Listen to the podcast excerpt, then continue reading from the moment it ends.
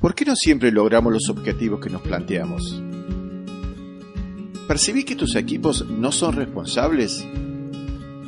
Hola, soy Adrián y este es el decimonoveno capítulo del programa de podcast de Jefe a Líder. En esta ocasión, quiero invitarte para que exploremos juntos qué nos pasa cuando no podemos lograr los objetivos que nos planteamos y qué le pasa a nuestro compromiso en relación a las metas que queremos alcanzar. Hola, bienvenido a un nuevo capítulo del podcast de Jefe a Líder, el espacio donde aprenderás a mejorar tus resultados, desde las relaciones, el sentido y tu bienestar. Aumentarás tus destrezas de liderazgo y obtendrás ganancias en el negocio, logrando mayor tiempo y energía que podrás reinvertir para disfrutar de los espacios que son importantes para ti en la vida. Una parte importante tiene que ver con el nivel de compromiso que tenemos con lo que nos hemos propuesto. Creo que el compromiso con los objetivos tiene que ver con cómo hacemos su seguimiento. Por lo tanto, opino que surge en este lugar un espacio significativo para observar, precisamente en cómo nos preguntamos por los avances que realizamos para llegar a la meta. Pude descubrir en mi trabajo como coach ejecutivo que muchas empresas acostumbran a hacer preguntas de las que se denominan pasivas, que son aquellas que describen una condición estática, un ejemplo de este tipo de preguntas es, ¿tienes objetivos claros? Digo que las interpreto como pasivas porque provocan que las personas se enfoquen en lo que reciben o deberían recibir de otras personas, en lugar de pensar en qué es lo que ellos pueden hacer por sí mismos. Al hacer preguntas pasivas, casi siempre las respuestas tienen que ver con el entorno. Siguiendo con el ejemplo anterior, ¿tienes los objetivos claros? Si un colaborador responde que no, es muy posible que atribuya las causas a factores externos, diciendo mi director no me lo comunicó, los cambian constantemente. Pocas veces las respuestas tienen que ver con uno mismo. Opino que una pregunta pasiva siempre tiene una respuesta pasiva. Cuando una empresa pide sugerencias de mejora, observo que las respuestas de los equipos se vuelven a centrar en el entorno y no en sus integrantes, Escucho decir que los directivos no me dan instrucciones claras, que la dirección debería definir la estrategia, que se formen los directivos. En esencia, lo que se pregunta es ¿qué se está haciendo mal? Y con este tipo de preguntas, los empleados les falta tiempo para confeccionar una lista interminable de errores de sus propias empresas.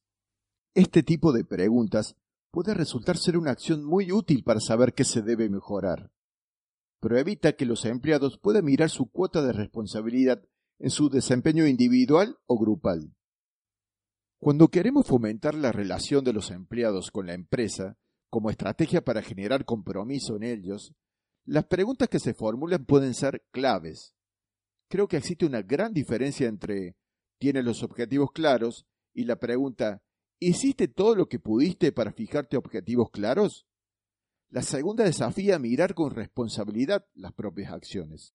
Cuando hablamos del compromiso de las personas con la empresa o el compromiso con lo que nosotros mismos nos proponemos, olvidamos que en la ecuación existen dos partes, la externa, las acciones de la empresa, recursos, el entorno, y la interna, que es en este espacio donde ubico la responsabilidad del empleado o de nosotros mismos por las acciones que nos llevarán a conseguir el objetivo se me viene a la cabeza el mensaje del expresidente de Estados Unidos, John Kennedy. No preguntes lo que tu país puede hacer por ti, pregúntate qué es lo que tú puedes hacer por tu país. Formulando las preguntas de manera diferente, cambia el resultado, porque las preguntas se centran en lo que puede hacer cada persona para marcar su diferencia, en lugar de lo que puede hacer la empresa o su entorno para que ellos mejoren. Hace un tiempo pude leer un estudio que se realizó con tres grupos de personas diferentes, y se le preguntó sobre la felicidad, el sentido, sobre promover nuevas relaciones y el compromiso. Todos habían realizado una formación previa, y les hicieron un seguimiento diario durante diez días. Los resultados fueron sorprendentes. El grupo al que se le formularon preguntas activas obtuvo resultados significativamente mejores que los otros. La primera conclusión es que los empleados que tienen los objetivos claros afirman estar más comprometidos que aquellos que no lo tienen. La segunda es que la felicidad y sentido van de la mano y son necesarios ambos. Ni el sentido ni la felicidad se los puede proporcionar desde afuera, están en la percepción de cada individuo.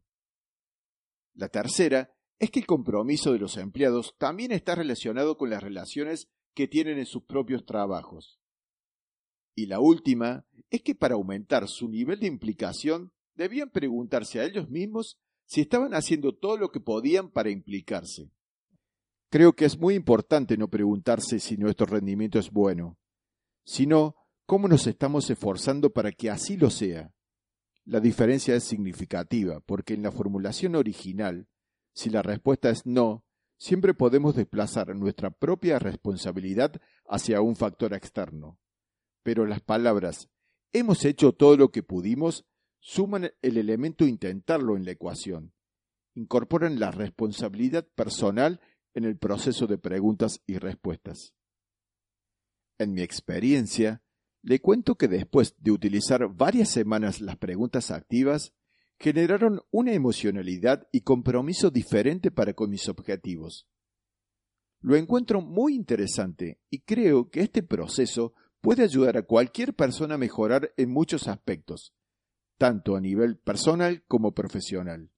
Creo que no estamos acostumbrados a mirarnos al espejo cada día y enfrentarnos a la situación de que ni siquiera hemos intentado hacer lo que decimos que es importante para nosotros. Lo veo constantemente al finalizar los programas de desarrollo. Las personas muestran un alto nivel de compromiso y motivación cuando son capaces de preguntarse, ¿estoy haciendo todo lo posible para lograr este objetivo? Aquí acaba nuestra conversación de hoy. Ya sabes que tienes más información y recursos gratuitos en mi página web, adrianfarias.com. Si te gustó este podcast y quieres ayudarme a mantenerlo, te pido tres cosas. La primera es que compartas este episodio en tus redes sociales. La segunda es que te suscribas en ebooks y en Spotify a este programa de Jefe a Líder. Y la tercera, que no faltes la próxima semana. Muchas gracias por estar ahí.